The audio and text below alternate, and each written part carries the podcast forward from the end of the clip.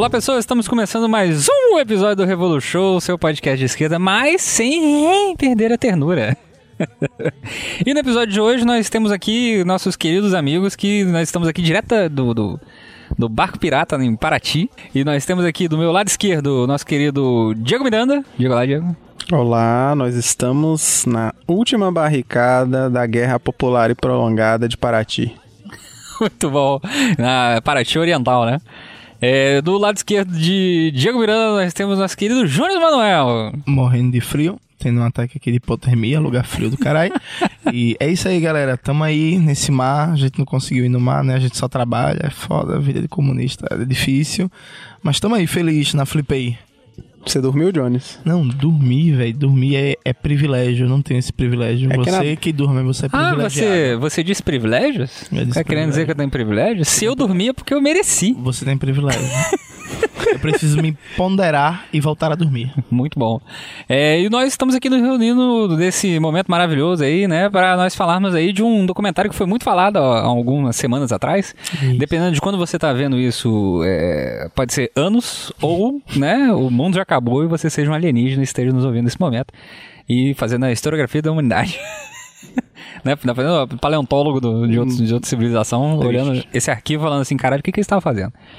Que é o documentário da nossa querida Netflix, aquele lugar maravilhoso que. tem- Comunista, né? Que Netflix. Netflix é comunista pra caralho. Tudo O- é comunista com essa porra. Inclusive, vi um documentário deles uma vez sobre vulcões e de repente descambou sobre como a Coreia do Norte é uma sociedade esquisita. Eu, Porra, mas documentário não era de vulcão, viado? Queria ver um documentário de vulcão que virou Coreia do Norte. Nada a ver, eu tô por te mostro esse documentário. Que é o documentário da democracia em vertigem, né? É, que é um documentário aí que eu acho que todos nós aqui assistimos, né? Cada um de nós temos uma opinião. O Jones tem uma opinião muito forte. Eu tenho. Muito Jones, bem. eu vou começar por você. Jones, quais são as primeiras impressões que você teve do documentário? As primeiras. As primeiras impressões. É, antes de assistir, eu ouvi falar muito, né? Porque tava essa hype todinha, todo mundo comentando. E aí, como todo mundo fala bem de algo, a chance de ser uma merda já é gigante, né? Então eu já fui assistir meio desconfiado, coração gelado, né? E aí já fui assim, meu, meu irmão, esse povo é muito emocionado, esse povo gostou, porque muita gente falando que tava chorando, está, nada contra quem chora, né, Diego chorou assim, então nada contra, não vou censurar quem chorou, mas eu já fui assistir meio com o pé atrás. E aí, velho, quando eu assisti aquela coisa, é, o, o- a- foi meio agoniante, eu não vou mentir. Foi meio agoniante, assim, porque foi o festival Melancolia da, da esquerda petista que tá até agora triste porque saiu da mamata. Acabou a mamata, como diria o nobre presidente. Tá ok? É, é isso. Tem que E aí- acabar essa mamata aí, tá ok? e aí, o, o documentário tem aquele tom que é meio pra entristecer, sensibilizar a memória das pessoas. E ele fe- fez tanto sucesso justamente por isso, porque ele toca na memória afetiva de tempos recentes, supostamente mais felizes, em que é, coloca as pessoas no lugar de vítima, né? E os sujeitos políticos no lugar de vítima e remete essa coisa da tristeza, da dor, nossa, como nós fomos atacados, roubados, enganados, traídos e por aí vai. Tal sorte que eu achei particularmente um documentário com um tom sentimentaloide que me incomoda bastante. Eu sou uma pessoa romântica que gosta de filmes românticos, mas quando o assunto é Você gosta de comédia romântica, é diferente. Não, eu gosto de filme romântico. Adam Eu- Sandler, ele gosta de Adam eu, Sandler. eu gosto Você falou de Adam Sandler agora, antes de gravar aqui, ó. É, tava- Denúncia, aqui tem denúncia, hein? Eu gosto Tem que de ser Titanic, denunciado. Eu gosto de Titanic, eu gosto de Uma Linda Mulher. Titanic é comédia romântica. Não, Tá aqui, eu pariu. ouvi dizer que Titanic é triste, porra. A galera morre pra caralho. comédia romântica, cara. O cara pendurado naquela porra daquela, daquela porta lá e morrer, é óbvio. Comédia isso aí. Mas aquilo ali foi um sacrifício pelo amor. então, tipo assim, é, é- é, achei, achei bem ruim, mas eu acho como um material para pensar politicamente. A, a- como o campo do petismo, do esse campo democrata popular dessa ex-esquerda ah, que estava no, no governo se enxerga, eu acho maravilhoso. Tipo, enquanto. Sabe aquela, sabe a- a- aquela piada clássica? Que assim, enquanto entre- entretenimento, ele não diverte, mas enquanto material para fazer análise política, ele é muito bom, porque ele é um autorretrato perfeito da melancolia e da vitimização do petismo para não enxergar seus próprios erros, contradições e propor soluções concretas para supostamente é, é, é, superar esse estado de derrota. Mas sobre a dimensão mais política da coisa, a gente fala mais à frente. Diego Miranda, quais são suas impressões aí? Você é uma pessoa que se emocionou, né? Nós temos aqui várias. Várias, várias, várias opiniões sobre, né? É emocionado. Do emocionado. É emocionado. Ele é. também se emocionou, mas com o sono. Não, eu, eu concordo com que o Jones falou, é, no sentido de que é essa coisa da melancolia petista, né? Mas o, o que eu acho doido e o que, de um modo geral, é expresso no documentário é, é a aposta da classe num projeto. É, o melancólico é isso, né? Quer dizer, na construção de um projeto político, numa perspectiva, é, a classe é, com, de forma totalmente consciente ou parcialmente consciente, apostou num projeto, né? E, e o, o, que, o que é dolorido você vê é exatamente isso, assim, quer dizer, a melancolia de apostar num projeto que a gente, enquanto comunista, já sabia que era uma merda. Mas é, é, é o que o Gramsci fala de sentir como classe, assim, eu, eu, eu, eu me emociono é exatamente que esse processo de sensibilização de me identificar com a classe ali, tá ligado? Porque é igual as propagandas do marketing do PT.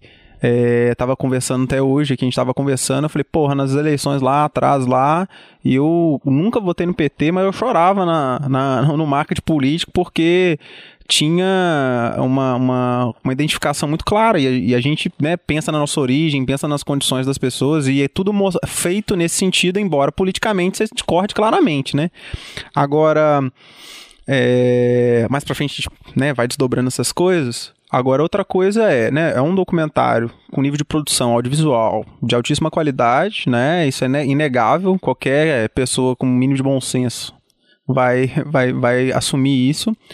E uma coisa que eu achei muito interessante é as cartas na mesa. A, a Petra, ela faz uma coisa que, que, ao meu ver, é o mais justo possível, principalmente tratando de, de, de um podcast, de um podcast ou de um documentário, e, e eu, particularmente, tenho essa mesma forma de, de lidar quando, quando o debate político, de deixar as cartas na mesa, assim, porque é, muitas vezes, quando vai se falar uma coisa, você não fala exatamente do que você quer e você coloca ali, né, aquele conteúdo diretamente. E ela se posiciona, diz por que, que ela tá falando, de que lugar que ela tá falando, ela mostra que, quer dizer, ela é neta de um, de um grupo de empresários, mas a mãe é, foi lutou contra a ditadura, então ela cresceu nessa coisa da, da luta aí pela democracia, né? E aí esse, daqui a pouquinho o nosso querido aqui vai falar do Carlos Nesso Coutinho até cansar é, porque é, é, o que aparece, né? O central daquele negócio é a democracia como valor universal, né?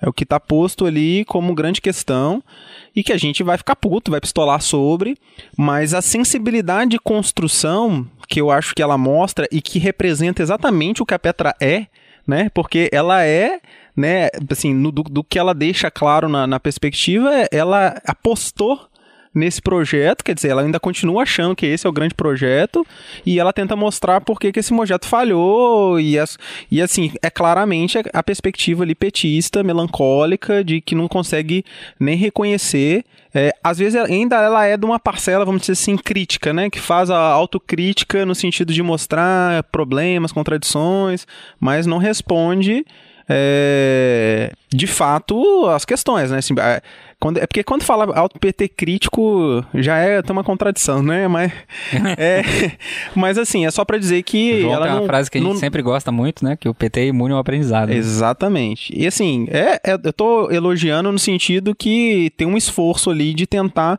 é, colocar questões que muitas vezes a, o partido sequer reconhece isso na né, nos seus discursos oficiais, etc. Então, enfim, é isso. Tá começando. O, o Jones tá sofrendo, Jones, com a minha fala. o é... Jones tá passando o microfone no nariz ali. É muito gostoso. Bom é que você que tá ouvindo aí, graças ao poder da edição, você não tá ouvindo ele passando o microfone no nariz. Ou vou ter que limpar ranho do, do microfone. Vou ficar, como é que chegou isso aqui? É, muito bom, obrigado aí, Diego. Cara, é, eu vi o documentário E, assim, não o, o, o que eu achei interessante no documentário é assim, que ela tem um acesso absurdamente bizarro, né, ao, ao, aos políticos, assim, cara, ela tá direto com a Dilma, tá com a Dilma no avião, não é por qualquer coisa, né?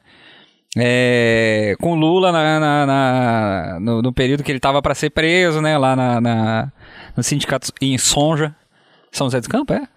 É, e a, a, eu acho que isso já é um diferencial em relação a todos os documentários que tiveram de, antes, né?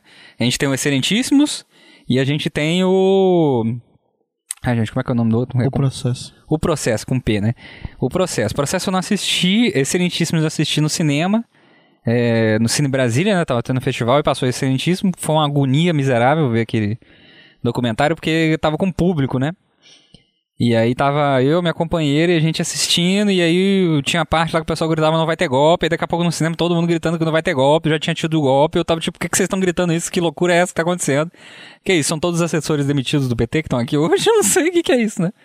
É, foi, foi meio agoniante isso, né? Assim, meio que as pessoas reproduzindo, eu tava me sentindo no planeta dos macacos, né? É, mesmo que as pessoas reproduzindo o que tava sendo falado na tela, eu, tipo, gente, para. Né? E aí, é e esse documentário, para mim, foi mais suave depois que eu vi, o, vi, os demais. E eu gostei dessa coisa, assim, desse acesso que ela tinha. Né? Porque tem uma das cenas, assim, que a, gente tava conversando agora há pouco, né? Que eu acho fantástica. Essa cena, que é, é tipo a Dilma cansada. Já, já ideia pra página, fanpage aí no Facebook, né? Ótimo. muito bom, muito bom. É só printar essa, é só, é só printar essa parte do documentário que é a Dilma cansada, ela encostada no murinho, assim, né? Falando de lado com a mãe da Petra né? E a Dilma cansada ali e tudo mais, e ela jogando o pano, né? Tipo, eu não queria ser presidente, sabe? Eu não queria, isso aí foi coisa do Lula. E aí ela começa a falar, e é interessante, né? Assim, que o Lula ele não fala. Ela falou, ela fala isso, né? Lula ele não fala. Lula eu tive, ele, ele faz, né? Vai fazer. uma decisão no DA de história. Não queria. É, eu não é, queria, mas. Tamo aí, né? Tamo aí. É o Lula falou que tem que ir, né? Agora já foi, né? Tarefa. É, essa cena eu acho uma cena extremamente interessante para se ver, né? Mas no geral, assim, aí ela fica nessa coisa, ela começa a falar da, da, da, da, da, das empreiteiras, né? Começa a falar da construção de Brasília e tudo mais. Eu fico, cara, mãe, parente dele aí, empreiteira e etc, tudo mais. E lá pro final é Andrade Gutierrez, não é? Andrade Gutierrez, né? Que é, que é a família dela como ela coloca que a família é dividida, mas tem uma parada assim que, que, que eu vi as pessoas reclamando que eu não, achei menor sentido elas estarem reclamando disso, né? Que é aquele negócio tipo, ah, esse documentário é uma perspectiva pessoal dela, é personalista e não sei o que. Cara, ela começa o documentário falando isso, que, olha, minha família, né? Tem, a, a história da minha família se, se é, mescla com a história do Brasil. Apesar no que pese que eu acho que a história de todas as famílias se mescla com a história do Brasil, óbvio, né? Isso é uma coisa, chega, é, é, meio retardado ter que reafirmar isso. Mas, é, mas a, a dela se mescla no sentido do, dos bastidores da história do país com o poder diretamente, né? Com, com o, o poder formal, né? É, isso eu, eu acho interessante também, né? Assim, ver essa perspectiva que tá ali, né? Ver a questão da, da Lava Jato um pouco passando ali no, no meio daquilo tudo ali, né? É, aquela coisa do, do Lula é, se entrega, não se entrega, sai, não sai, sai aquela, co aquela coisa meio tensa, assim, né? No terceiro dia lá dele, lá no, no Sindicato de São José. Sovietes de, de, de São, é São Bernardo, eu acho é, que eles estavam. São Bernardo. São Bernardo, São, São José, São Bernardo. São Bernardo. Que é. poderia ter sido, mas não foi porque Lula é pelego e se entregou. Exatamente. poderia ser o Soviete de São Bernardo. Exatamente. E eu iria lá, eu iria colocar meus braços a serviço do camarada Lula se ele tivesse resistido.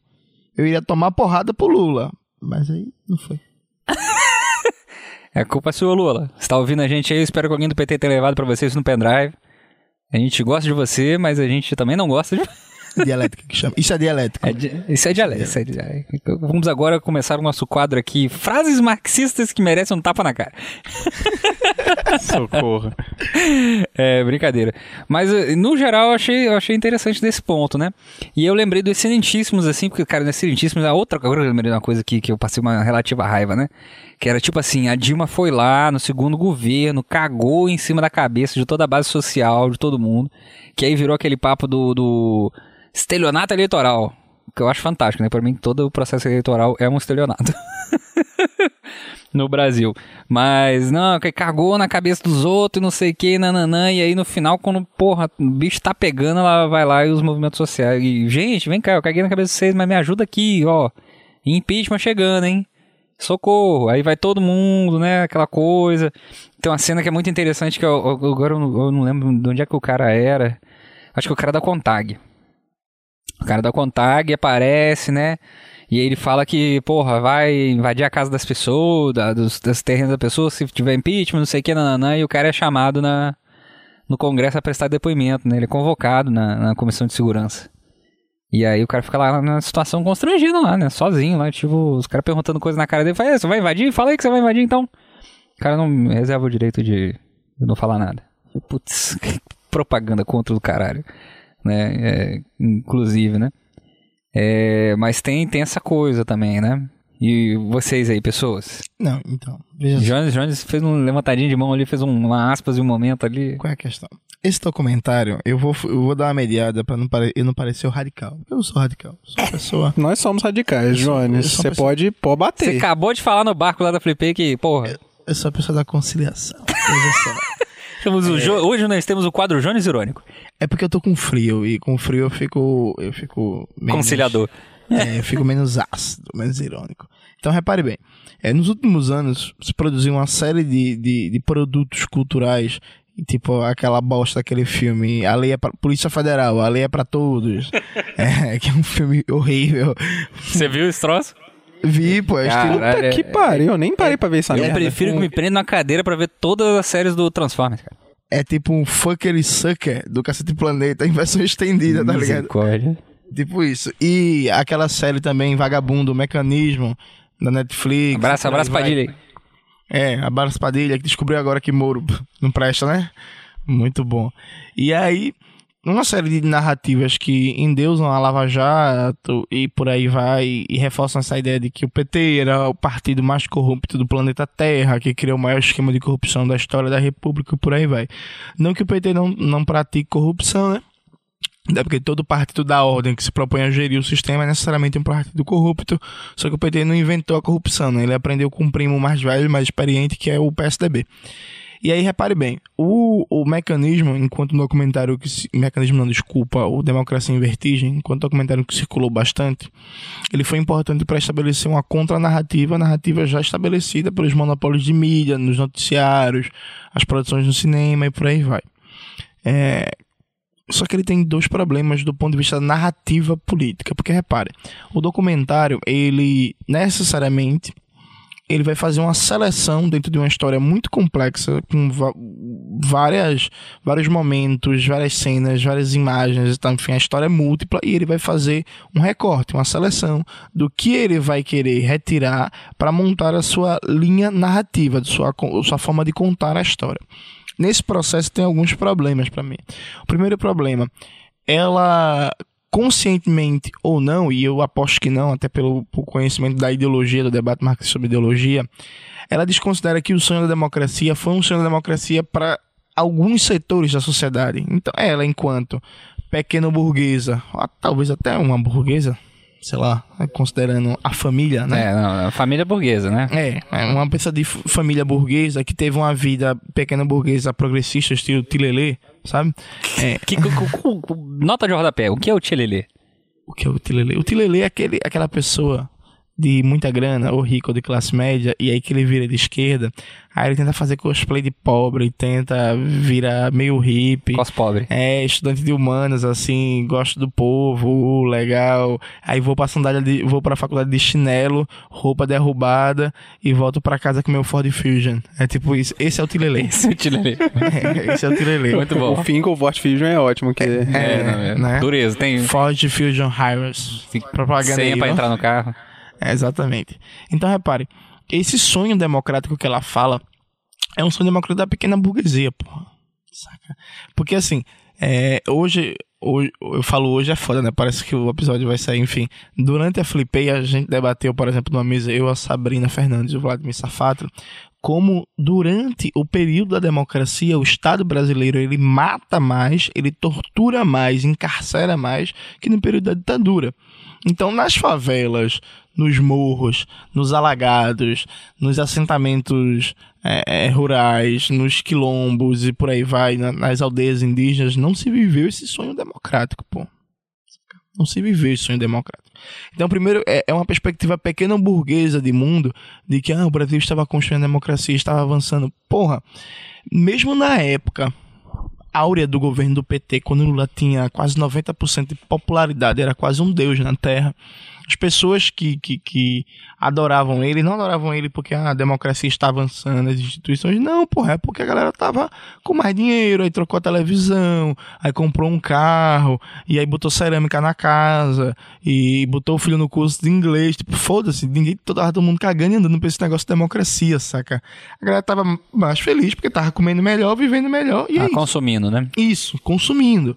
Então, é, até porque, do ponto de vista institucional, o, o, período petista não trouxe nenhum tipo de reforma, mudança estrutural, ainda que mínima. Até porque esses conselhos e conferências que foram criados, todos tinham uma dimensão meramente consultiva, né? E, e no geral não eram nem aplica aplicados, inclusive. É bom que se diga. Tal sorte que esse sonho democrático existe para a pequena burguesia. Como o documentário tem uma visão de fundo pequeno burguesa, para ela a democracia estava bem até junho de 2013. Então, tipo assim, cagueanda, alguns. Eu tô falando palavrão. Cagueanda é um palavrão feio, né? É, é, o podcast não tem menores de idade. É, Se tiver também, o que, que você tá fazendo aqui, garoto? Volta pra casa, o conselho tem lá, vai aparecer aqui. É isto. É, é então, você até mais elegante agora. Ela ignora alguns fatos importantes. Por exemplo, durante os próprios governos Lula, é, houve um processo de militarização da vida maior do que no período FHC, tá ligado?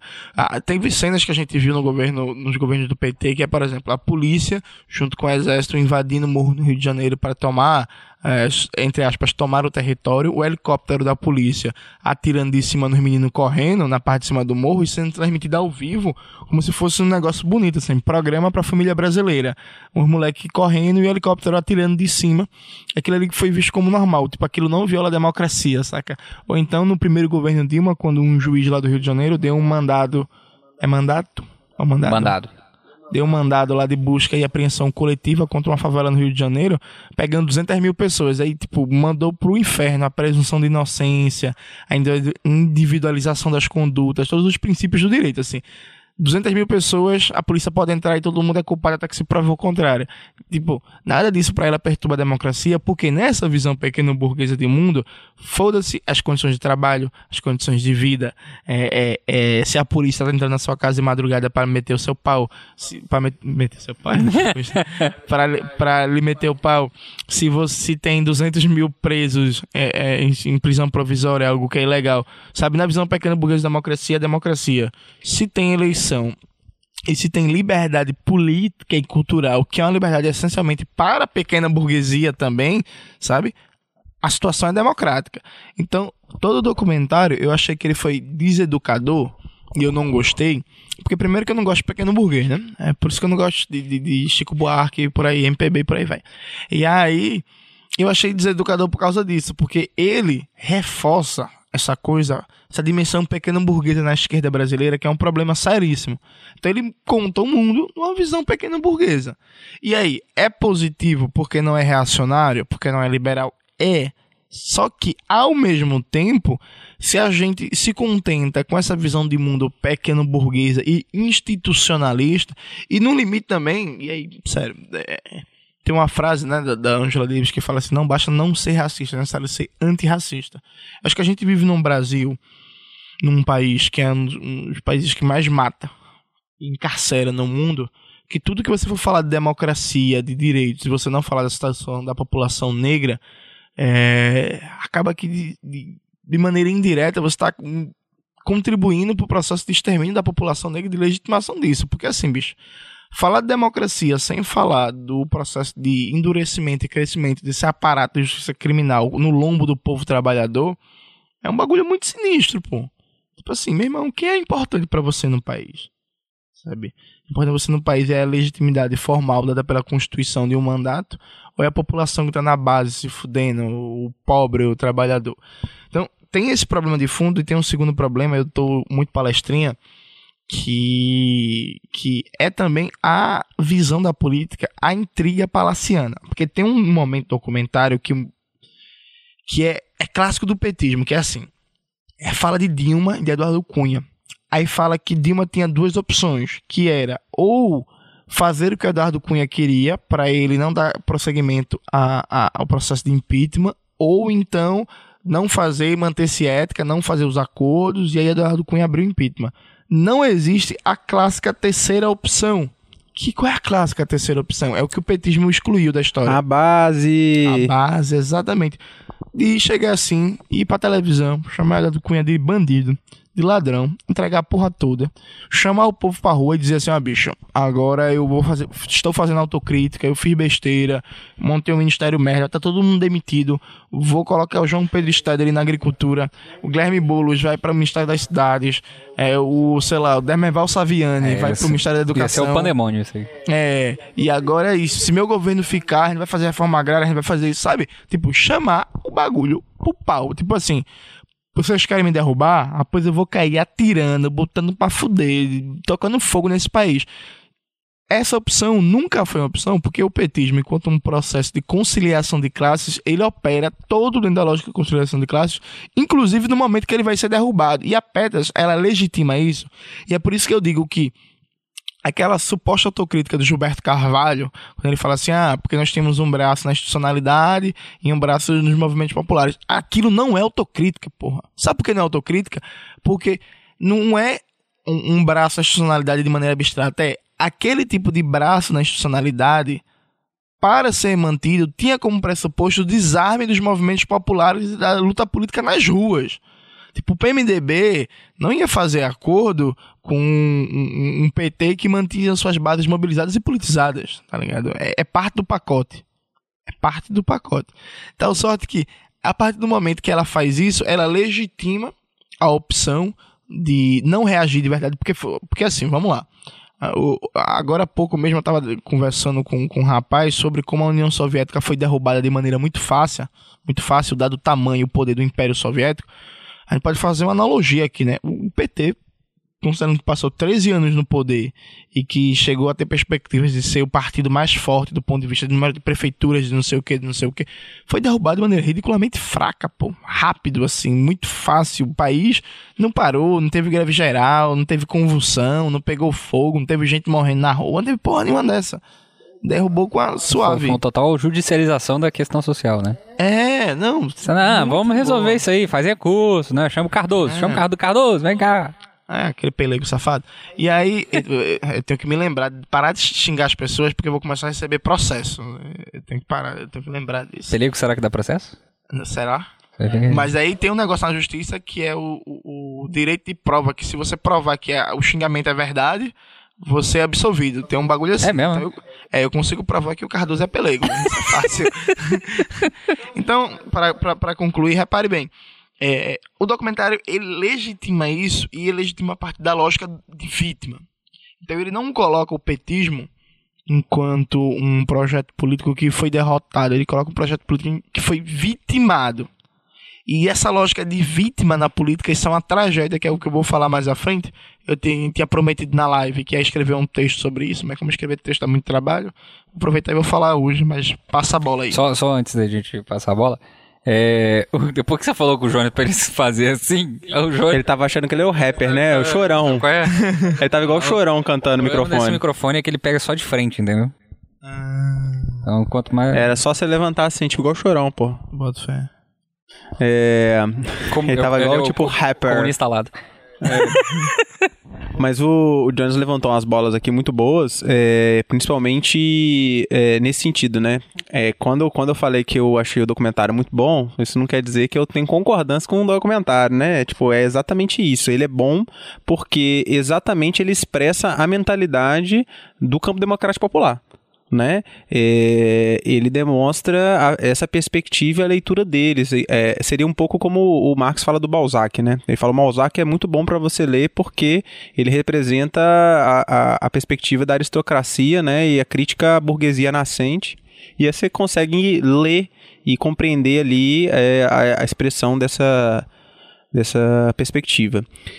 É, falando disso, o, o, Jones falou dessa questão da, da democracia, né? E nada como falar do Lenin, é, que ele deixa muito claro que a, a, democracia, que essa democracia burguesa, né? Ela é de fato um avanço histórico, mas ela é uma democracia dos ricos, né? Não é uma democracia da, da, das massas trabalhadoras e populares, né? E nesse sentido, é, o, que, o que me afeta é, no, lá no, na narrativa é essa essa coisa é, do desse sonho político é, construído com a classe é, no sentido de é, crença né, numa, num avanço. Porque assim, o que, o que me incomoda gera todo um processo ao mesmo tempo de raiva e ao mesmo tempo de, de melancolia. É pensar que a classe é, aceita migalhas, né? Porque assim, é difícil você culpar a classe por ela aceitar migalhas. No sentido assim, é, o, o, o PT foi um, um avanço, né? É, vamos dizer assim, para um, um setor muito pauperizado, né, miserável da sociedade, que pôde ter um mínimo de dignidade aí para ter acesso a alguns direitos, a ter condições de vida um pouco melhorada. E não tem como você culpar a classe por acreditar exatamente nisso, né? É, é, é, até meio cretino a forma como isso é instrumentalizado é, para isso. E mas a gente que é revolucionário percebe exatamente isso, que é como essas coisas são selecionadas para dar a perspectiva disso e o que gera um incômodo é, é, é que é muito doido quando você conversa com qualquer trabalhador. É, você percebe a crítica, né? Quer dizer, o trabalhador com uma perspectiva, às vezes, muito encurtada sobre a realidade, de perceber uma série de coisas, ele não deixa de perceber as coisas, né? Ele só não consegue, muitas vezes, ter a perspectiva, desdobrar a lógica ali para avançar no raciocínio. Então, ele, ele fala assim, pô, é, se eu coloco determinado partido, determinada coisa, o trabalhador só tem a perder. Agora, se eu coloco PT, os caras vão ganhar, mas a gente ganha um pouco também. Né? Então você vê é, como que para a classe, ela percebe alguma vitória, ou seja, a migalha, né? Mas ela não entende que tudo pertence a ela, assim, quer dizer, é, é, é, é, ela não consegue perceber a possibilidade que esse mundo que ela faz, que ela constrói, que ela produz, que ela é, faz a manutenção, que ela faz tudo, pode ser dela né? Isso fica colocado como uma questão é, dada, né? E, e, aí toda essa lógica é, de essa coisa palaciana, né? Do, fala aqui, fala ali e tal, e, e resume toda a luta política. Esse processo é um processo totalmente de despolitização, de fato, na, da luta social, assim. É, então, o que eu acho assim, só para tocar no ponto, né, é tão louco esse negócio, ele deixa tão claras as cartas na mesa, que tem um momento que as moças estão limpando a escada, é, é, e ela fala assim, ó, é, né, ela fala de um jeito tão simples assim, eu falo assim, ó, eu eu não acredito em democracia não, acho que não tem democracia não. E, tipo assim, ela expressa a contradição de todo documentário só ali. Quer dizer, eu falei, você pode acabar, pode subir as letrinhas aqui que ela já acabou. Ela definiu pra gente o que, que é essa porra desse documentário.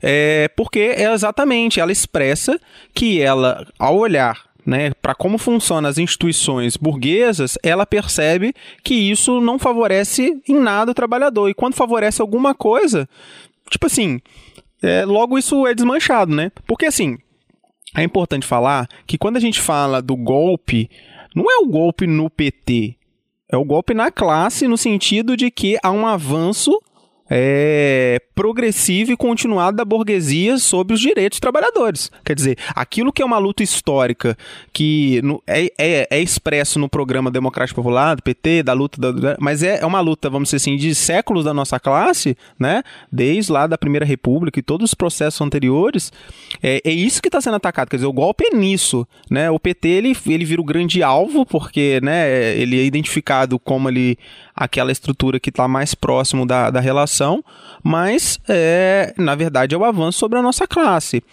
E é por isso que a gente, né, fala do golpe, fala dessas coisas todas. Mas o, no, no documentário, o que fica muito claro é exatamente a crença é, brutal, né, nessa democracia como valor universal, né? Quer dizer, é a democracia, é não sei o que, e tal, tal, tal. Isso aí é a hora que eu fico puto. A hora que eu olho, eu falo assim, puta que pariu. Aí vai vir esse povo falar de, né, as instituições e tal, né, aquela coisa bem é, positivista, né, o João ia estar aqui pra falar, o PT é positivista. Nossa, eu não consigo nem falar porque o João fala difícil. Hã? É, o, o Jones está é, comentando aqui. É, o rapaz ele fica na rede social, né? É difícil. é. Chegou o participante é, master aqui do podcast. É, o gato, é o gato muito louco. Daqui a pouco ele começa a mear. É. É, e então, assim, é, para fechar o raciocínio, é, exatamente por expressar claramente é, a perspectiva democrática burguesa, ela escancara exatamente as suas as contradições, né? Eu acho que o documentário, ele não é algo para ser divulgado e visto acriticamente, mas ele é como se fosse uma peça para a gente olhar, observar e analisar e perceber aquelas contradições que estão colocadas ali, tanto do ponto de vista do discurso, né, né que é o mais imediato, quanto do, da, da crítica mesmo, né, de você desdobrar e fazer análise política e perceber. O documentário Enfim, é, é Gessé de Souza gravado. É isso. Pegaram o Jessé. Caralho, você não... Quando o jovem não perde a oportunidade de, de falar, de bater no Gessé de Souza. Tá fazendo propaganda para as pessoas lerem não, lê, lê, não leiam, pessoal. Mas se leem, leram... Ah, mas o desgraçado não, escreve é, bem pra porra. Porra é essa Ele, ele fala mal.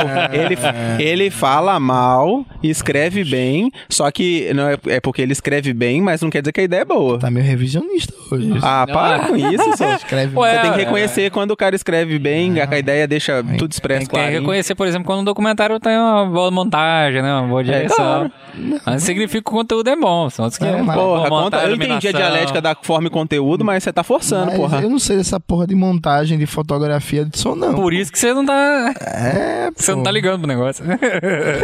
eu não, é, pra mim, a beleza tá só nas, nos diálogos. Ah, nos diálogos, né? Sou an... Eu sou um analista do discurso. Tá vendo? Depois a gente fala que, que o problema da esquerda é estético e ninguém acredita.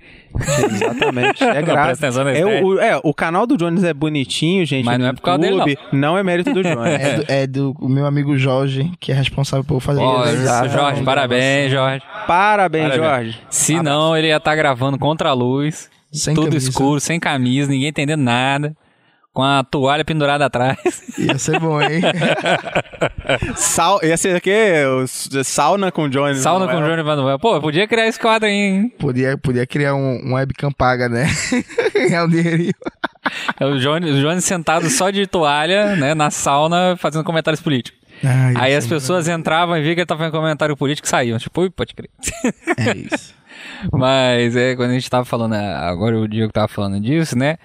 É, tem essa coisa, né? As pessoas elas assistem documentário acriticamente, né? Eu não sei se você já notou isso, porque as pessoas elas, elas meio, meio que transformou o documentário ou alguma coisa, tipo, não, toma esse, elas não fazem a avaliação da parada. Toma, toma e vê isso aqui, elas já concordam, entendeu? Toma e vê isso aqui então pra você, pra você pra te convencer no meu argumento, porque ele não tem argumento, né? Ele passa o documentário da pessoa. É o que eu acho que, que existe esse problema, né? As pessoas as vão pessoas, ver o documentário sem perspectivas. As pessoas são emocionadas. As pessoas são emocionadas, né? Um bom ser humano aí, né? Tem suas e Atualmente a gente tá na montanha russa das emoções. Então tem de tudo, né? A melancolia, né? O, o, o extremo da melancolia e o, e o extremo da, da euforia, da né? euforia, né? A gente tá nesses dois, nesses dois âmbitos. É... Nesse sentido, eu acho que, que a ver o documentário, né, sempre tendo essas per perspectivas, assim, as pessoas têm que fazer essas perguntas que a gente levantou aqui quando nós estamos vendo o documentário, né? Isso é um documentário, isso é um recorte de, de qual momento da sociedade, de o que está acontecendo, onde é que está vindo, né? Porque se fizer um, se, cara, assim, a quantidade de outros documentários que estão numa perspectiva completamente diferente, né, em momentos, no mesmo momento, em perspectivas completamente diferentes, são, é um apontamento de que, olha, existem perspectivas diferentes sobre o mesmo sobre a mesma situação, na verdade, que está dentro da mesma sociedade, né? Fica parecendo que existe uma sociedade que é a sociedade. Aí se você pega aquele documentário lá, que é o que agora que tava para sair, como é que é o nome? Ai, é tipo uma reedição daquele Diários de um. De uma de guerra particular, alguma coisa assim, né? Eu esqueci o nome do documentário agora que tá, tá saindo.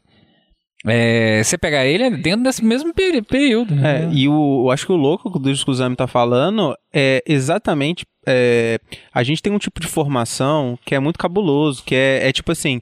é, parece que as coisas são dadas e que tudo isso não tá, não tá no nosso universo. Tipo assim, essas perspectivas, elas estão todas postas na realidade e a gente tá o tempo todo. tá tudo acontecendo ao mesmo tempo. É. né? e aí? Aí como é que a gente se posiciona e como a gente compreende essa realidade a partir de uma perspectiva crítica, né? Porque é, toma, eu tomo aqui, tomo ali, e aí, e aí? Como é que a gente faz, né?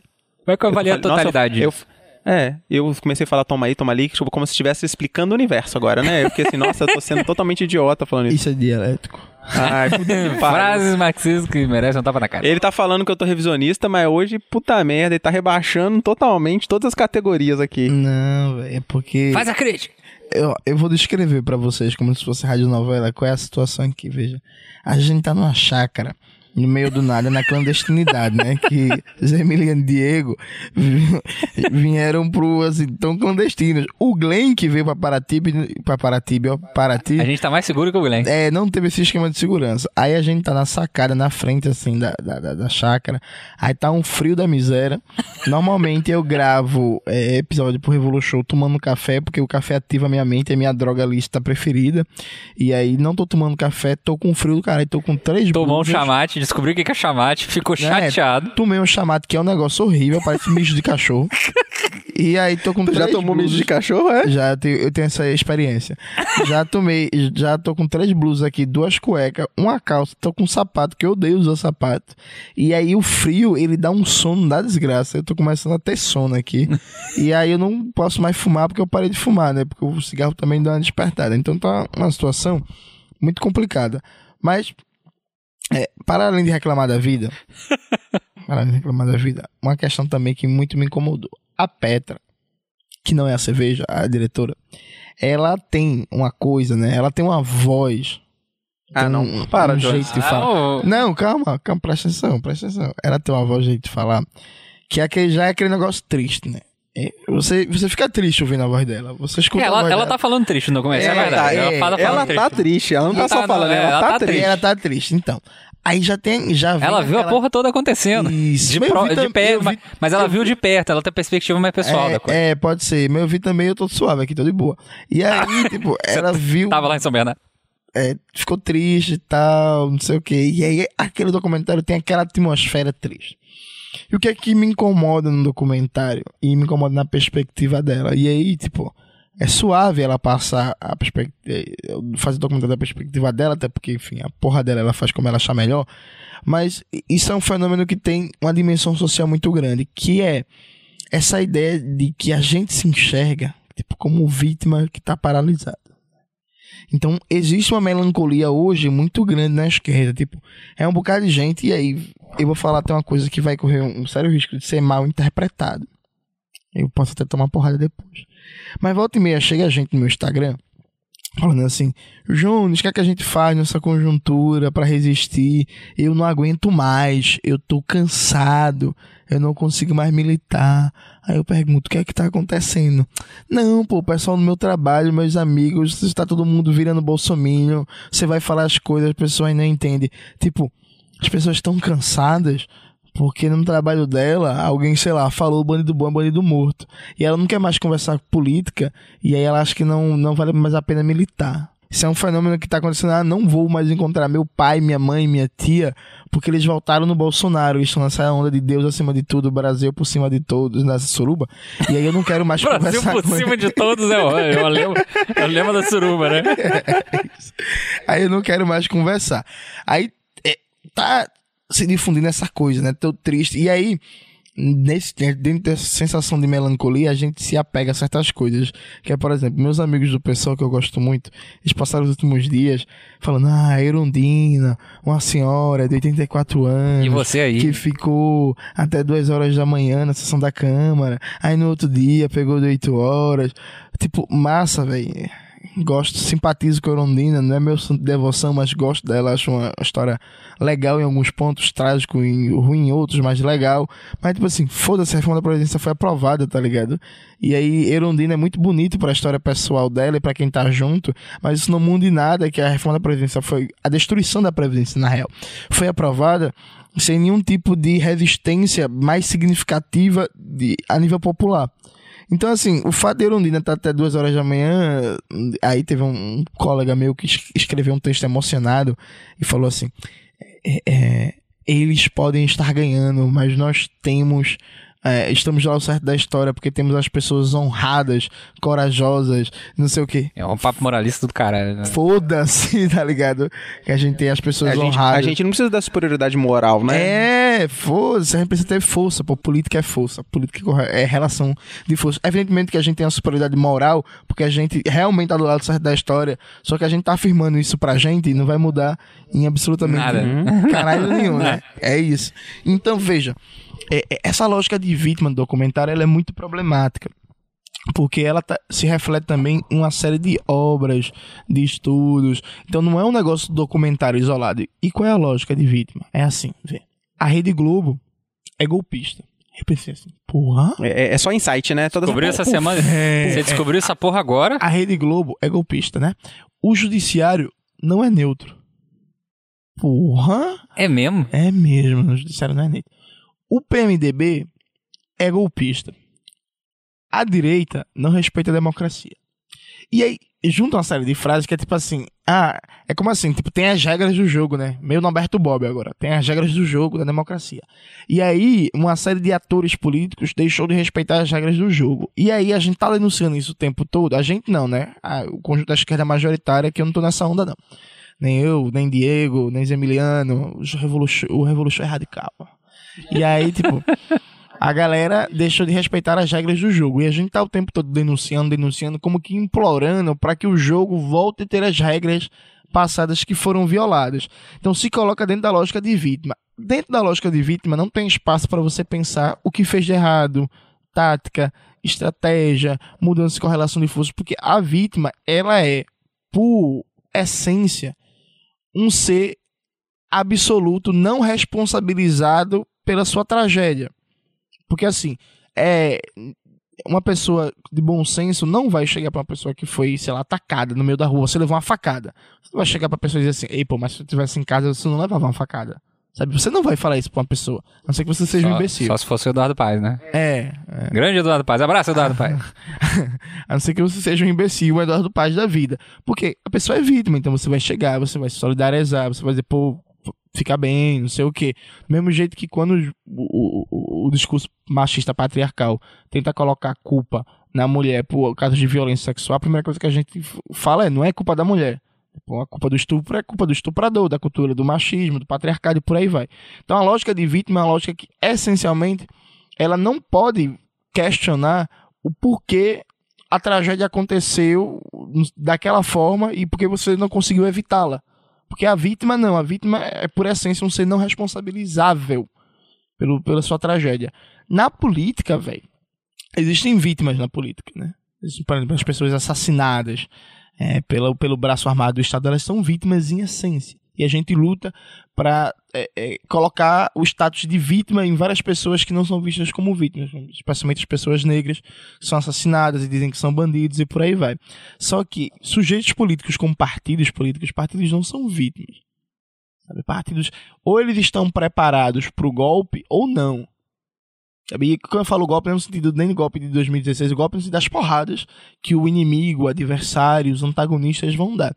Então, tipo, é, é meio imbecil você falar assim, você ficar repetindo, repetindo, ah, a Globo é golpista, a Globo deu golpe. Não, certo, mas a, a questão para mim é importante, tem muita gente que tem dificuldade de entender isso, porque eu fico rememorando o passado recente constantemente, que é dizer que a Globo é golpista, a gente não avança um centímetro na política.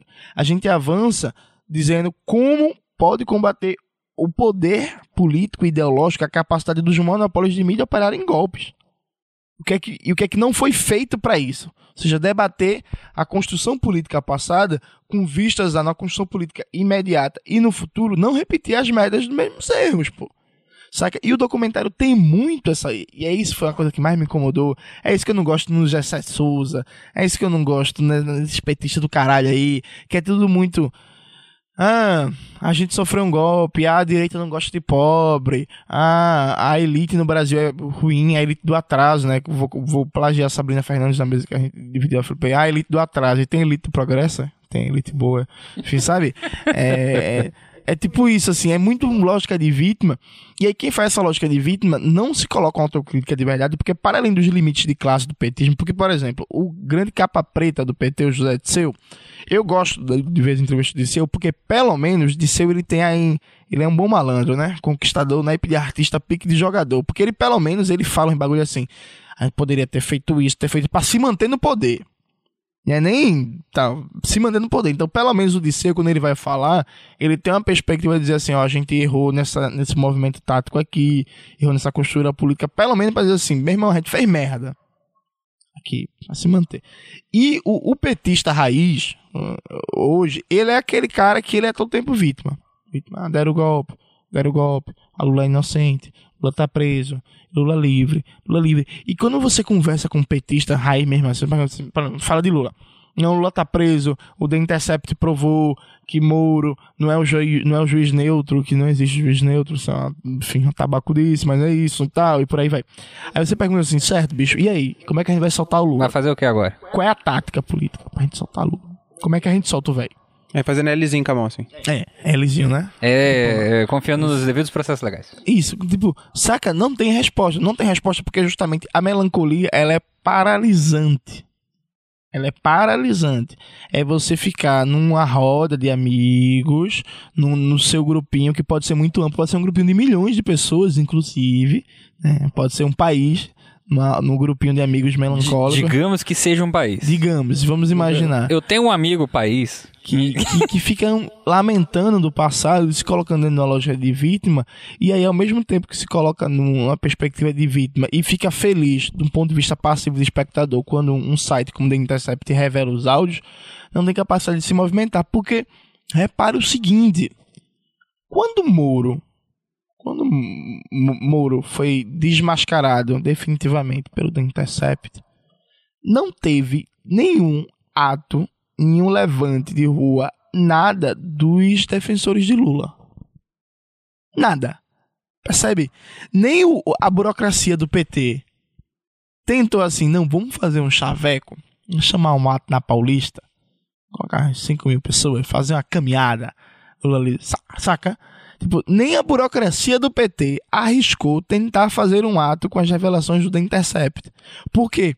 Porque é essa lógica do Lula é vítima, vítima, vítima, vítima, vítima, vítima, vítima, e ficar repetindo isso, repetindo isso, até no momento que alguma coisa aconteça e os devidos processos legais sejam cumpridos, e o camarada bolchevique leninista Gilmar Mendes enfrente o, o, o Moro, e aí solte o Lula. Saca? Então, é toda uma lógica paralisante. Isso que me irritou mais nesse documentário, e eu, eu particularmente não usaria ele em formação em sindicato, em escola, em ocupação. Não usaria, porque ele reforça essa lógica do, da vítima passiva. E esse é o momento da gente ter sangue nos olhos.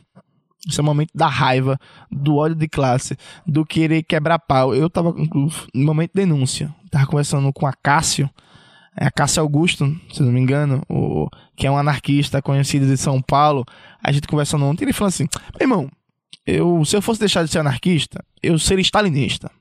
Eu já fiquei feliz. Meia hora de conversa com o cara, já comecei a trazer o cara pra luz. Aí ele falou, por quê? Porque, bicho, se eu for deixar de ser anarquista, eu não vou ser social-democrata, essa coisa reformista e tal. Eu vou querer ser stalinista, é pra ir pro pau com essa galera. É pra fuzilar esse, a burguesia e não sei o quê. Tipo, falta esse, sabe esse ódio de classe, essa coisa de. De falta ódio, né? É o meme é, do Pingu. Você já viu é, esse memezinho bater na cabeça? Falta ódio no coração, falta querer sabe, pegar a burguesia pelo pescoço, aquelas propagandas, aquelas iconografias, os desenhos da primeira internacional, da segunda, era meio feioso, mas era o bicho que era tipo assim, o burguês representado de forma grotesca, feia, como alguém que precisava ser morto. Aí, tipo, aí tem os caras pisando na cabeça do burguês, os caras tirando as coisas dele, enfim, batendo nele. Então, é uma coisa meio assim, meu irmão, a gente tem que matar essa galera do ponto de vista político, Vumabim. Não tô falando matar fisicamente, não. Viu, Polícia Federal? Fique tranquilo. Um abraço vocês, aí, gente que ouve a gente aí gosta da gente. Vocês entenderam. Pessoal da Estrela da Manhã aí. É, é, é, tipo, falta isso. Não a gente ficar numa situação melancólica, triste, ah, não sei o quê. Porque assim, bicho. É, eu, eu, assim, isso que você tá falando me lembrou agora. Eu queria fazer uma super dica aí pro jovem que está nos ouvindo nesse exato momento daquele poeminha que eu li logo depois da, da, da, da eleição, né? Que é aquele poeminha do Brecht. É, que é de 33, né? Exatamente o momento em que o, que o Partido Nazista ascende ao poder lá no, no, no, na Alemanha, né? E aquele poema, para mim, ele tem uma resposta que é fantástica, né? Não faça outra pergunta que não seja a sua, né? Assim, não, não espere outra resposta à sua pergunta que não seja a sua mesma, né? E eu acho que a grande questão da melancolia é essa, né? A grande questão da melancolia é que o, o melancólico ele está esperando uma solução externa, né? Está esperando sol amanhecer, sacou? É aquela coisa que o pessoal estava discutindo hoje, né? Eu estava até falando com, com o Diego, né? A galera tem uma perspectiva extremamente messiânica, né? É, no que pese que o nosso presidente aí tem o um nome Messias no, no, sobrenome, que não significa porra nenhuma, né? Tal qual o Partido Nazista tem socialista no meio, também não significa nada né? E o cavalo marinho se chama cavalo marinho, não, é o equino. É. né? Altas associações. Não, tem que, tem que fazer, né? O, o, peixe, o peixe gato não é gato. É. A galera gosta, assim, agora gosta assim, é, é, dessa coisa de, de delegar ao terceiro, né? De, de delegar uma função que é dela ao exterior. É, o melancólico, ele é uma expressão disso, é, né? Faz assim. parte da, da subjetividade burguesa, inclusive. Eu não sei, isso, eu não sei o que fazer. Eu, é, quer dizer, na verdade, quem, quem, quem intercederá por nós, eu não sei o que fazer, etc. Né? É óbvio que de vez em quando alguém de fora dá um toque é bom, né? Porque o cara, tipo, ah, pode crer, eu podia ter feito isso aqui, né? Vou, vou pensar nessa perspectiva. Isso é interessante. A gente tá fazendo isso nesse exato momento. Na verdade. Agora, você é, querer que, que dê resposta para tudo é dureza pra caralho, né? Assim, é, não tem como dar resposta para tudo, né? É, uma das coisas é sair dessa melancolia, né? A gente tem que avaliar a totalidade do processo, tudo que aconteceu, quais foram os erros. Isso não é uma coisa simples, né? Não é uma coisa é, fácil para todo mundo, né? A gente chegou nesse ponto aqui da gente conseguir fazer uma avaliação sobre essas questões, mas assim, foram anos, né? Pra, de, é, claro. de avaliações, estudos nossos. Muita leitura, hein? Muito tem que ler. É, a gente tem a primeira experiência política, né, de, de, de, atuação em base, entidade de base, movimento social, em partido, enfim, todo, todo, todo esse processo, fora a leitura, a formação política, que é extremamente necessária para a gente avançar no processo de reflexão, né. É, o que eu acho é, cabuloso desse processo e que é, é como consegue né, colar a narrativa no seguinte: a gente tem um momento de fato de avanço, né, brutal da burguesia a nível internacional sobre os direitos dos trabalhadores desde a crise de 2008 capital. E aqui no Brasil, a, o grande mérito do PT é exatamente assumir essa coisa do ataque e colar a narrativa de que é, né, é, ele é vítima do processo e tal, né? Porque quem está sendo vítima do processo é a classe. Né? Quer dizer, a classe está sofrendo todo esse processo. Mas vamos pensar, né? Do, é, mesmo, mesmo que durante os governos do PT a gente tiver, tivemos vários ataques, vários é, problemas. Tem outra também que é um sticker que eu gosto muito que eles tentam colar que a democracia acabou quando Lula foi preso. É. Exatamente. Então, assim, a lógica é, que coloca, e principalmente, né, a gente tem PEC da morte, a gente tem reforma trabalhista, reforma da terceirização, a gente agora tem a reforma da Previdência, quer dizer, tudo isso de fato está acontecendo e de fato isso nos afeta. Né, enquanto classe.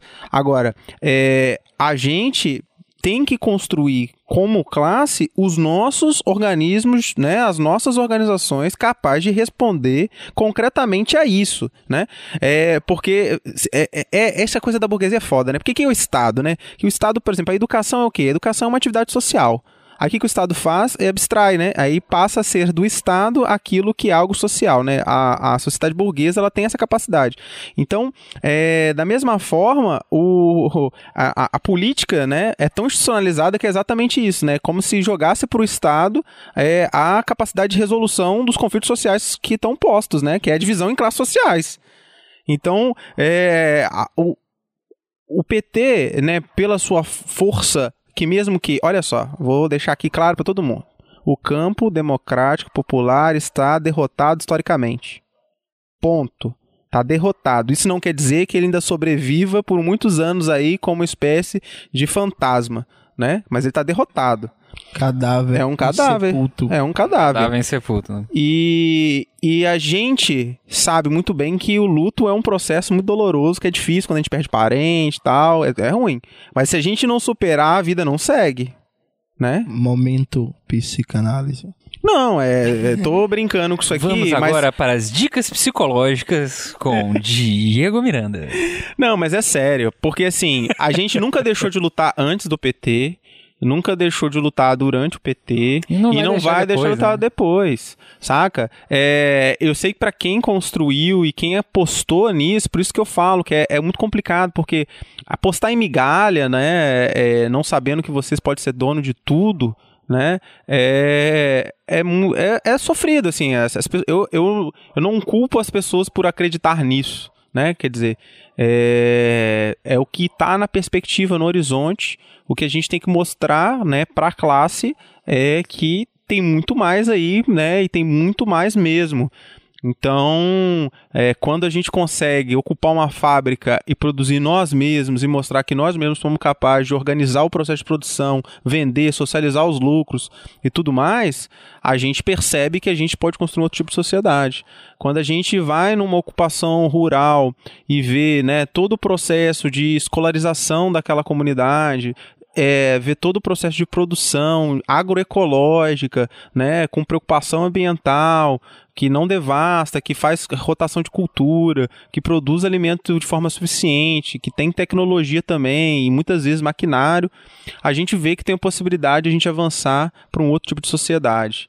E muitas vezes isso a gente não vê, porque muitas das vezes a gente está na nossa rotina de trabalho imposta, né? Na que é de casa, de casa para o trabalho, do trabalho para casa. Quando você está num grande centro urbano, muitas vezes preso num centro, né, num trânsito, é, e a gente não é capaz de enxergar isso, né? E o Jones ontem na, na palestra, ontem, é, foi ontem ou foi hoje? Foi hoje mesmo.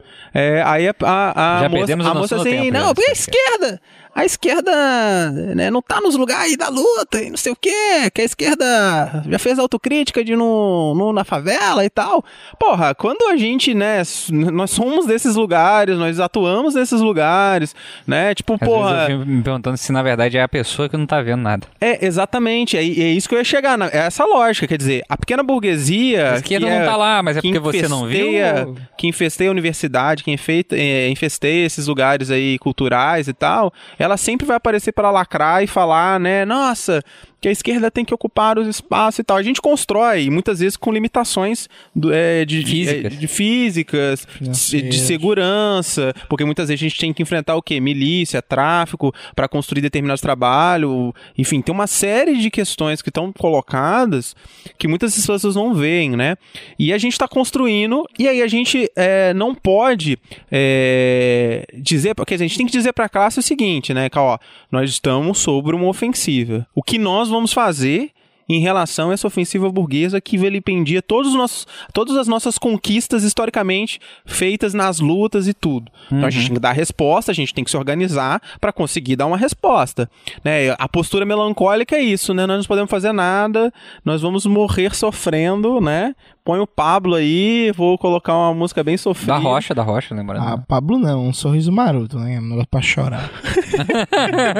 É, põe tipo um sorriso maroto e chora com, com, com esse tá, isso problema, aí pode né? ser um tema de próximo Revol Show. né? Ah, Músicas ah, melancólicas. Agora sim, tem uma questão. Porque sempre tem um bonitinho que vai falar assim: Ah, mas isso é só um documentário, isso não é um livro. Vocês estão falando como se fosse uma grande análise política, não sei o que. Repare bem. Porra, ao, ao investimento, à produção, a tudo Repare bem. Não existe circula muito mais. produção cultural, especialmente um documentário, né, que tem um objetivo político didático explícito, Segura o Gramsci aí! que não tenha uma dimensão de difundir uma determinada concepção de mundo, uma determinada análise política. A autora, ela fez uma opção narrativa muito clara. Quando eu brinco que o livro é um Gessé de Souza é, é filmado, é porque, assim, o Gessé de Souza, no fundo, no fundo, ele é puto porque a, a burguesia brasileira não é iluminista e, e desenvolvimentista de verdade, né? E é por isso que ele é puto, porque é a elite do atraso.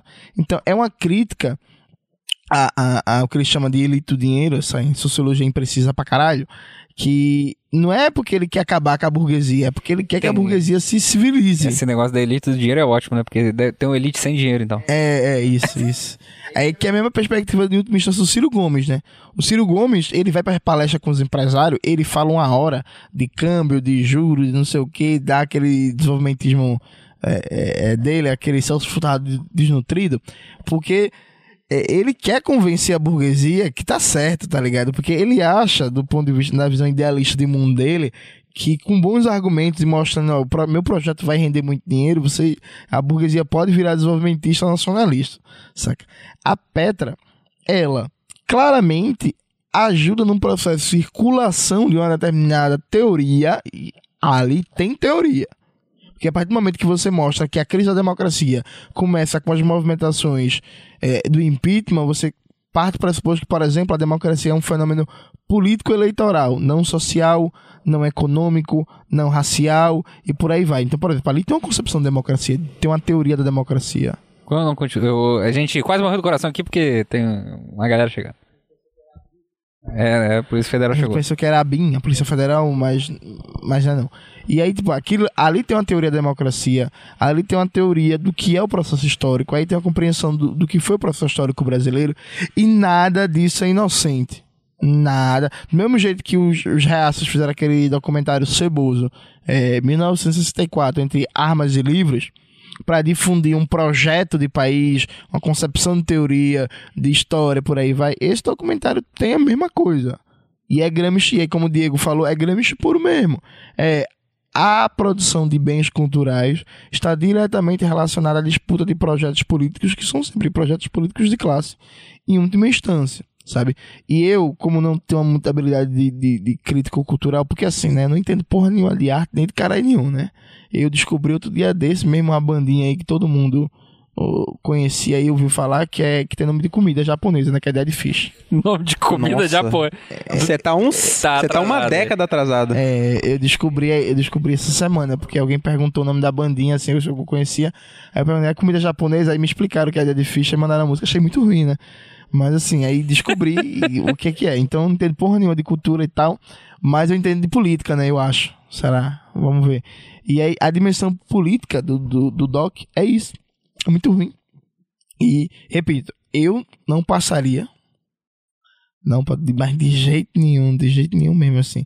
E, e agora, acabei de ver que o, o. Não vou nem falar o nome do embuste. Aquele cara que fumou o documentário do Olavo do Carvalho vai lançar um documentário agora, recontando a história do Brasil de 2013 para cá. O nome do documentário é Nem Tudo é, Se Desmancha no Ar. Tirou uma onda com a frase de Marx né? Aí mostrando como desde 2013 a esquerda começou a perder hegemonia cultural. É evidentemente que em alguns espaços não politizados, é, quando alguém estiver falando esse documentário, a gente vai recomendar o da Petra. Preciso um tio meu, que não é militante, que não é porra nenhuma, chegar no negócio desse. Diz assim, é tio, não, tem um melhor assim, ó, vê isso aí e tal. Massa. E aí, até porque, enfim, é, é, a tática de, de, de, de, política cultural e teórica, hoje em dia a gente debateu muito isso, para mim, dos comunistas, ela tem alguns níveis, né? Para a população de maneira geral, que está totalmente despolitizada, um senso comum democrático progressista é interessante. Para a população que está se organizando e que está num processo de militância, é isso é muito pouco. A gente tem que colocar uma cultura revolucionária e assim vai sucessivamente, né? Então, de tal forma que eu vou até recomendar isso aí para combater o documentário do, do Fundo Olavo do Carvalho. Agora, no sindicato, na escola, na ocupação, na formação do partido e tal. Eu não usaria de jeito nenhum, porque eu tô cansado de dizer que a gente levou golpe, que a Globo é golpista, que o judiciário. Eu, porra, tava no congresso da UNE. Que a, burgue... a burguesia é burguesa. É, que a burguesia é burguesa. Tava no congresso da UNE, fui participar de uma mesa lá sobre guerras híbridas. Aí tinha vários jovens do Levante, nada contra o Levante, popular, inclusive vários militantes lá Tem até amigos que são, né? É, não, é, vários militantes tiraram foto, falaram que gostam do trabalho, mas os jovens do Levante ficaram dizendo assim: não, porque agora com os áudios do The Intercept Brasil, a gente descobriu que o juiz estava combinando com o promotor, porque o Estado Democrático de Direito foi violado, porque não sei o que. Eu falei, porra, gente. Ah, é? Porra, gente. Vocês descobriram agora que a lei de execuções penais não é cumprida no Brasil? Nunca, nunca ninguém leu criminologia crítica, né? É, velho, tá. Eu, eu lembro agora de um, eu tinha um colega assistente social que ele trabalhava no Ministério Público, né? E aí a gente tava discutindo alguma coisa e tudo mais, e alguém falou assim, não, rapaz, eu tô. Tá... Fui ver lá quando eu vi o juiz fez isso, isso e isso, não sei o que. E ele é muito debochado, né? E ele falou, que isso, o juiz fez isso. Fez mesmo. Mas rapaz, você quer dizer então que o Estado de Direito. Não. Não pode ser. Você não tá querendo dizer. Eu gosto do assistente social porque é, ele é sincero. Ele é, né? Você não tá querendo dizer que, que o Estado Democrático de Direito tem falhas. É isso que tá. Minha vida mudou. Que putz, ó, vou pedir exoneração aqui no meu carro agora. Sabe, é, é, tipo isso, é. né, velho? Enfim, a gente precisa de. Ó, ó. Nosso lema é. Não é ousadia e alegria, é ousadia e ódio. ódio de classe. Te falta ódio, né? É, te falta ódio. É falta isso. ódio direcionado, né? Tá sobrando ódio retardado, né? Direcionado Exatamente. e é ódio difuso, ódio difuso não serve pra gente, e ódio de classe. Ódio organizado. Exatamente. É. Ódio organizado. Ódio organizado. O, o Jones é o nosso é, doutrinador do ódio. Exatamente. Né? O evangelizador do ódio. Pode ter ódio sim, tira, tira a culpa que cristã do coração. Pode ter ódio, pode ter ódio. Tem que ter ódio. Outro dia, Muito desse, outro dia desse eu tava no Instagram, aí eu fiz aquele negócio de perguntas, né? Aí alguém perguntou assim pra mim: gosta de ser dominado na cama? Eu respondi: a única dominação que eu gosto é a ditadura do proletariado. ai, ai. Eu quis só fazer essa piada aleatória. É, é, é, uma piada muito boa. Inclusive, agora eu lembrei que esse. que hoje tá frio pra caralho, né? E sabe o que é muito bom pra tomar no frio? Ah, os, os meios de, de produção. produção. que merda. Próximo podcast: Piadas Marxistas. Puta merda. Não, acho que é isso, né, galera? A gente fez aí um, uma hora e alguma coisinha, pouca coisa aí de, de, de discussão, né? Eu acho a discussão extremamente rica, né? Contribuições extremamente interessantes. Se você não assistiu o documentário e quer assistir para sofrer, ou se você quer assistir aí para confirmar ou desconfirmar o que a gente tá falando e discordar, sinta-se à vontade, né? Afinal de contas, o play é livre até o presente momento. Desde que você tenha dinheiro para pagar o Netflix, ou que você tenha capacidade de ter um computador, ou que tenha acesso à internet. Vamos lembrar que o livre tem seus limites, né? É, na nossa sociedade. Enfim, é, então é isso, gente. Queria agradecer a todos que participaram aqui. O grande Jones Manuel foi é, extremamente emocionante conhecê-lo ao vivo, né? O show feito de pessoas que são do além. Não é Photoshop, não, tá, gente? Ele tem uma braceira mesmo, tá? Tem. tem. É, nosso querido Diego Miranda o, nos agraciou com seu sotaque semi-mineiro. Nossa, é, não, já tá mineiro, só. Tá mineiro demais, filho. É. Nossa, esse podcast doido demais, sou. Doido demais, sou. Eu não sou louco de saco, não, mas. é... Mandar um abraço aí pro nosso querido João Carvalho e Larissa, né? Estão nesse momento no além da imaginação. Eles não estão na guerra popular e prolongada. Só isso, não, sinto não muito. Não estão no exílio, no mato. Não estão, é. Aqui a eu, gente eu, tá. Eu, só quero fazer uma chance. Sinta vontade. É o seguinte. Eu falei muito desses problemas da esquerda, de como a gente enxergar essa derrota, como a gente entender como a gente chegou até aqui. Ano que vem, em janeiro, mais ou menos, espero que não atrase, tá saindo um livro meu autoral que vai ser publicado que vai ser um balanço. O título provisório é Depois da Ilusão Democrática para a Reconstrução da Esquerda Revolucionária no Brasil. A gente vai fazer esse balanço do que deu errado em termos de estratégia, de tática e de teoria política do conjunto da esquerda nos últimos 20 e 30 anos, para a gente entender onde errou e como não errar novamente. Então, é, é, é, vão estudando, saiam da melancolia, vão refletindo, mas também aguardem meu livro que vai chegar aí. E aí, segundo o Diego Carvalho, vai ser o novo que fazer do século XXI. Mentira, ele falou isso não, mas se eu falar isso, eu de mim mesmo seria pretencioso, né? Então usei o nome dele. o Jones tá livrudo, né? Ele, porra! É, o garoto livrudo, ele tá, tá livrudo pra caramba. É, então é isso, né, galera? Queria, antes da gente terminar aqui, aproveitar para lembrar a todas as pessoas que estão aí nos ouvindo nesse momento que o nosso querido Revolu Show tem uma cacetada de, de cupomzinhos, né? Que são cupons fixos aí do nosso querido Revolu Show, que é o pessoal do Ciências Revolucionárias que entrou agora, né? Com o cupom Revolution em caixa alta aí, o pessoal da Autonomia Literária com hashtag em tudo minúsculo Revolution Antifascista, com 20% de desconto em todos os livros da Autonomia Culturária É, é, autonomia literária, perdão. É, o pessoal da Nova Cultura, da Camisa Crítica, da Sublime e da Veste Esquerda, né? Que tem aí, né, Nova Cultura com seus livros também. O pessoal da Camisa Crítica com as suas, obviamente, camisas. É, o pessoal da Sublime e a Veste Esquerda que a gente encontrou aqui, né?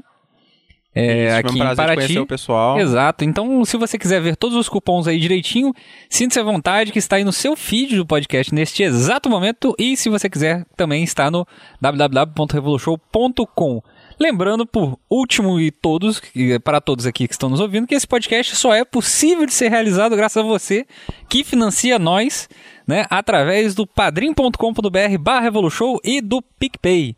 Então, considere aí a possibilidade de você nos auxiliar financeiramente e caso não existindo a possibilidade de nos auxiliar financeiramente, nós gostamos de você porque você nos auxiliou através da sua audiência e do compartilhamento desse programa. Reze por nós. Reze por nós. Oremos. É, então, um abraço pra todo mundo e tchau, tchau, hein? Tchau. tá substituindo o João. Você toda hora. Não entendo porquê, deixei acontecer. Isso tudo me apavora. Você não tem culpa se eu estou sofrendo. Se fantasiei de ver de essa história.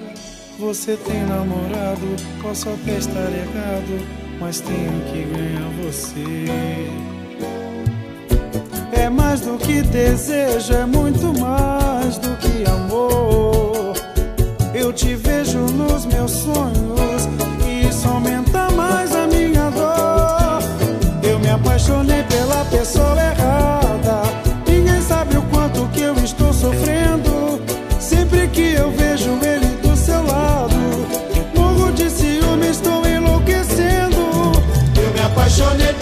pela pessoa errada.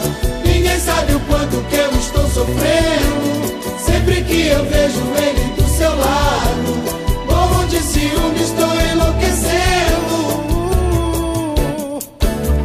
Fica comigo, me deixa ao menos te tocar. Entenda que ao meu lado é seu lugar.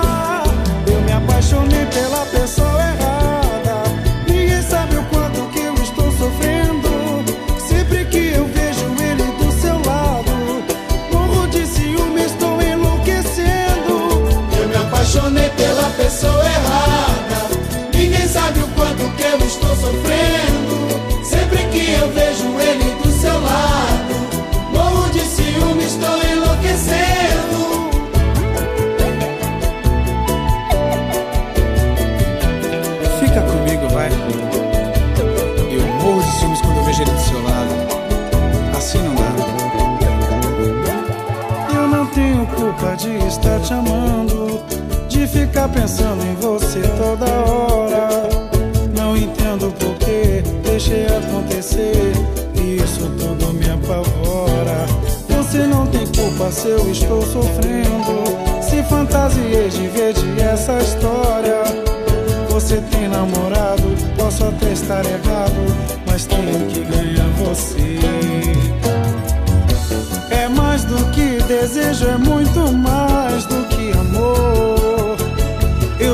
vejo nos meus sonhos e isso aumenta mais a minha dor. Eu me apaixonei pela pessoa errada. Ninguém sabe o quanto que eu estou